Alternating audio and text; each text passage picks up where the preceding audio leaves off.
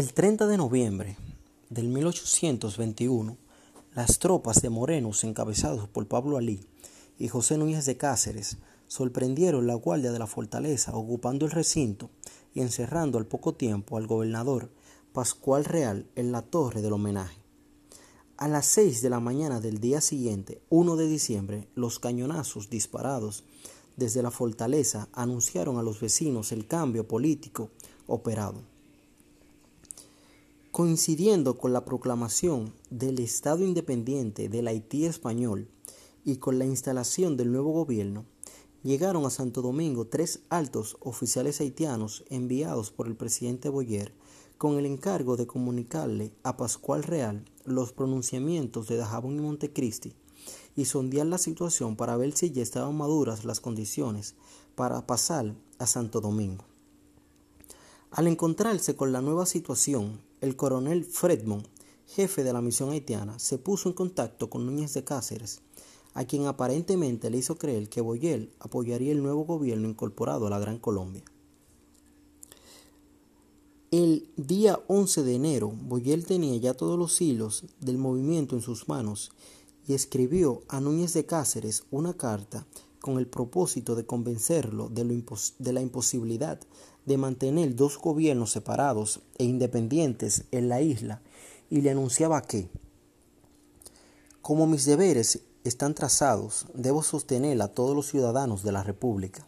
Los vecinos de Dajabón, Montecristi, Santiago, Puerto Plata, Las Caobas, Las Matas, San Juan, Neiva, Asua y La Vega han recibido mis órdenes y las obedecen.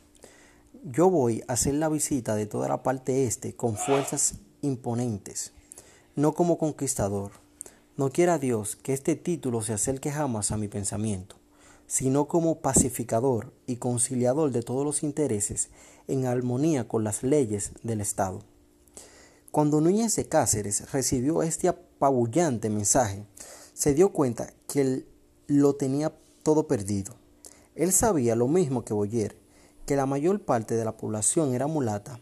y veía con mejores ojos la unificación con Haití, cuyo gobierno prometía tierras y la liberación de los esclavos. Boyer venía con el ejército de 12.000 hombres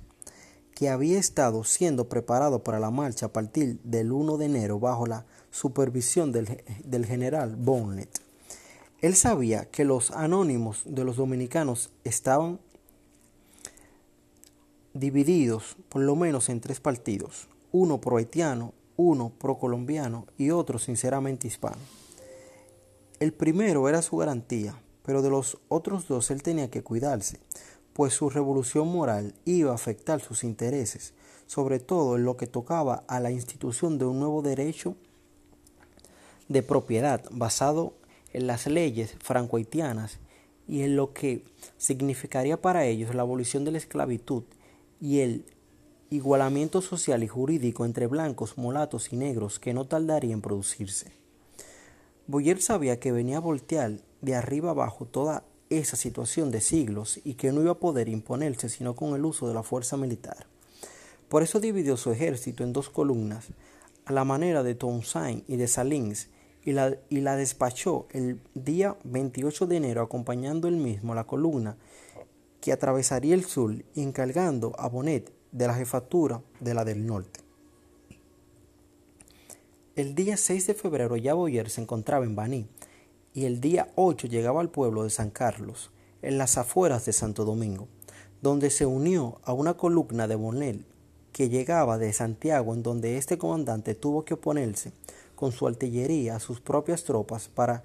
impedir el saqueo y el pillaje de la ciudad por los soldados. A las 7 de la mañana del día 9, los miembros del ayuntamiento esperaban en Puerta del Conde al presidente Boyer para acompañarlo a la sala municipal donde se le rindieron honores como presidente y el ciudadano José Núñez de Cáceres le entregó las llaves de la ciudad. Después del acto en que se proclamó vivamente la independencia, la república y al presidente, todos los presentes pasaron a la catedral para